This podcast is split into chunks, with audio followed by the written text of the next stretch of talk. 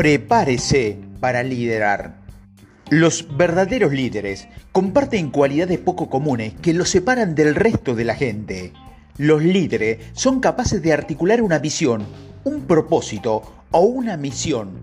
Además, pueden movilizarse a sí mismos y a otros para pasar a la acción y hacer cosas. Uno de los elogios más lindos que he recibido provino de una mujer con quien trabajé varias veces mientras coordinaba un acto político. Aunque nunca nos habíamos visto personalmente, llevamos tiempo comunicándonos por teléfono o por correo electrónico.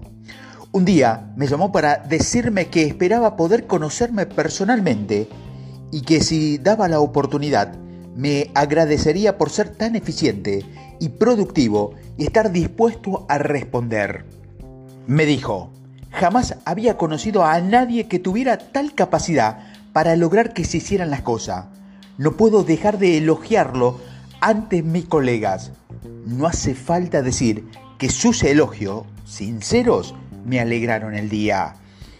Otro ejemplo excelente y menos personal del liderazgo es la acción de Bárbara Braun, disertante política y entrenadora empresarial, Bárbara inició su compañía de consultoría y capacitación luego de una exitosa carrera en el gobierno federal, donde trabajó durante 19 años y ese periodo ocupó diversos puestos gerenciales en capacitación y recursos humanos, supervisando a empleados de diversas categorías. Su decisión de hacerse empresaria se vio alimentada por el deseo de hacer lo suyo, no tenía que ver con la falta de oportunidades ni de progreso en su empleo. De hecho, mientras trabajaba para el gobierno federal, fue ascendida cada dos años como promedio. La elección de iniciar su propia empresa provino de su necesidad personal de tener mayor control sobre su futuro y en lo financiero y como profesional. Si bien sabía que inevitablemente tendría ascenso y promociones en la organización, también sabía que había un límite natural impuesto por la misma organización a su crecimiento profesional, a su libertad y creatividad, y lo que ocurría en un empleo privado. En consecuencia, el camino del empresario fue parte de un deseo personal de ver que podía lograr y descubrir las oportunidades que existían más allá de los confines de una organización con estructura típica. Naturalmente, inició su propia empresa y fue su punto de inflexión en la vida de Bárbara. Ella dice que fue la mejor decisión profesional que haya tomado. Para ella, esto significa que en lugar de una corporación controle su destino, quien lo controlará ahora era ella misma. Y hay una sensación de logro, de satisfacción y realización en el hecho de ser quien toma las decisiones y recibe el beneficio de su esfuerzo. Esto no significa que no haya tenido obstáculos, claro que los tuvo. Por ejemplo, su primer contrato, que debía durar seis meses, solo resultó que consistía en dos semanas. En el momento que su contrato fue cancelado porque el nuevo director de capacitación de la empresa no estaba de acuerdo con su manera de ver las cosas.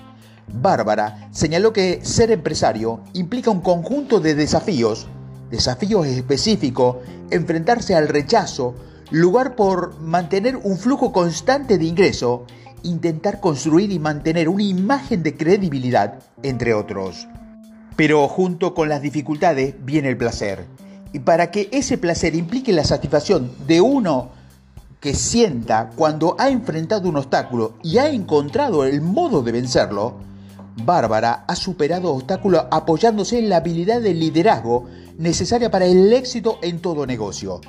Primero, siempre mantiene presente la visión de lo que quiere lograr, su objetivo a corto y a largo plazo. De este modo, sabe a dónde va, así que cuando encuentra un problema, utiliza esa visión de su futuro para cargarlo de energía e impulsarse hacia adelante. En segundo lugar, Bárbara reconoce el valor de entablar y mantener relaciones, ya sea por medio de llamadas telefónicas, periódicas, de notas, aunque sea para saludar, y del envío de un boletín mensual por correo electrónico.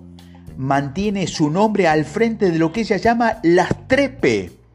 Clientes pasados, clientes presentes y clientes potenciales.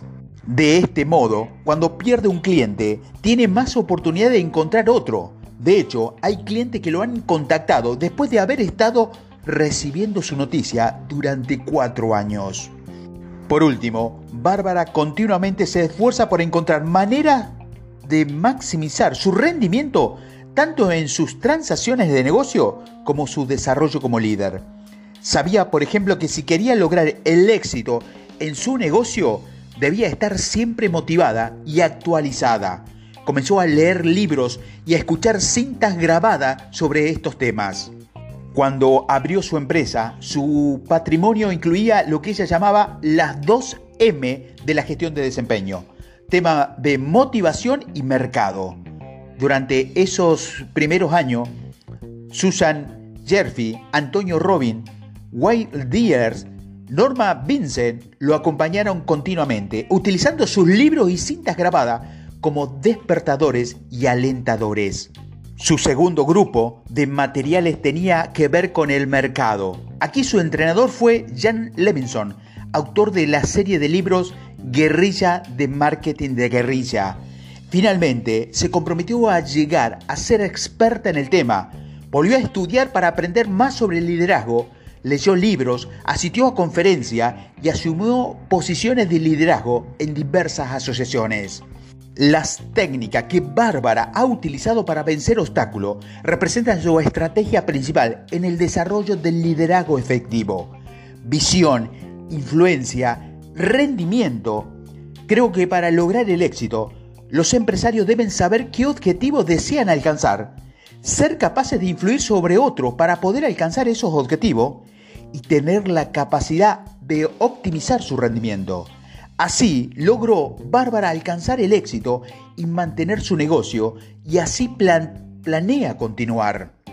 Cuando uno comienza a desarrollar sus habilidades de liderazgo, ve múltiples beneficios y entre ellos son más oportunidades para avanzar profesionalmente, más potencial para ganar más dinero, más oportunidades para implementar sus ideas y mayor capacidad de influir positivamente en otras personas.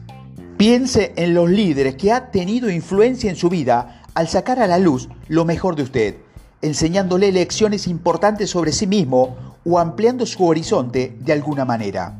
Por ejemplo, yo siempre recordaré una lección de mi líder de los Boy Scouts que me enseñó cuando tenía 11 años.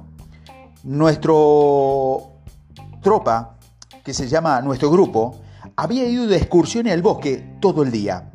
Habíamos traído mochila, comida, mapas, brújulas, botiquines de primeros auxilios, cuchillo y ropa extra.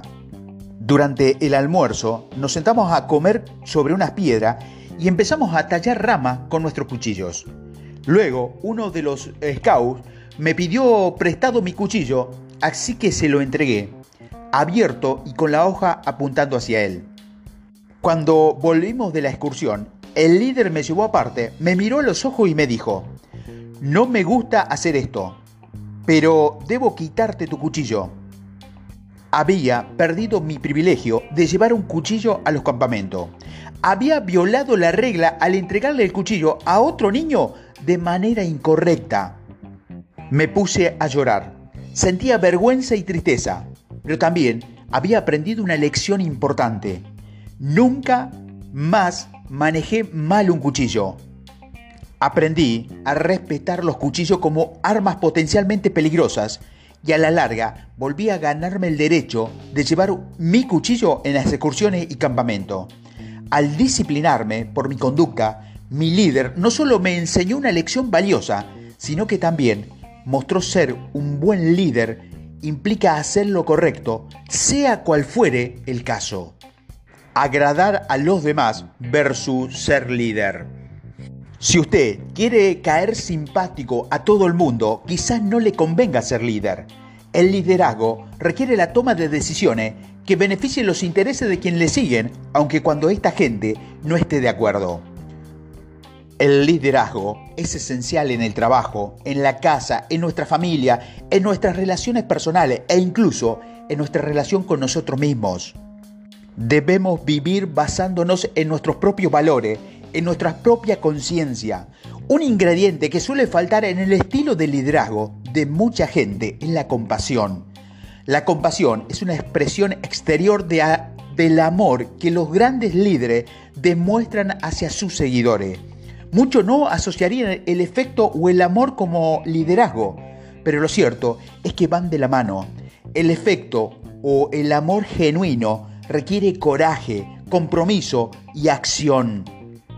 El amor no es solo dar, es dar con criterio y también retener con criterio. Es elogiar y criticar con criterio. Es discutir, luchar, enfrentar, instar, empujar y atraer, además de consolar, todo con criterio. Eso es liderar. Casi cualquier situación que enfrentamos requiere algún tipo de liderazgo. Tomar decisiones, asumir riesgo, administrar el tiempo son parte de nuestra vida cotidiana. Al tomar decisiones, correr riesgo y llevar a cabo múltiples tareas, aumentará en usted su efectividad como líder en todo lo que haga. Hay un líder en cada uno de nosotros. Tarde o temprano llegará una oportunidad de ejercer el liderazgo. ¿Está usted preparado para ese momento? Decía Warren Bennis, el liderazgo es la capacidad de traducir la visión a la realidad.